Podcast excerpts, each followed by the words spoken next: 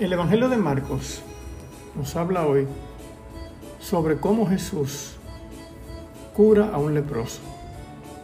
Y dice Jesús, quiero queda limpio. La lepra se le quitó inmediatamente y quedó limpio. Aquí vemos que el leproso marginado y segregado, siempre por tradición, pero ante la petición humilde de Jesús, no repara en tocar aquello que era prohibido.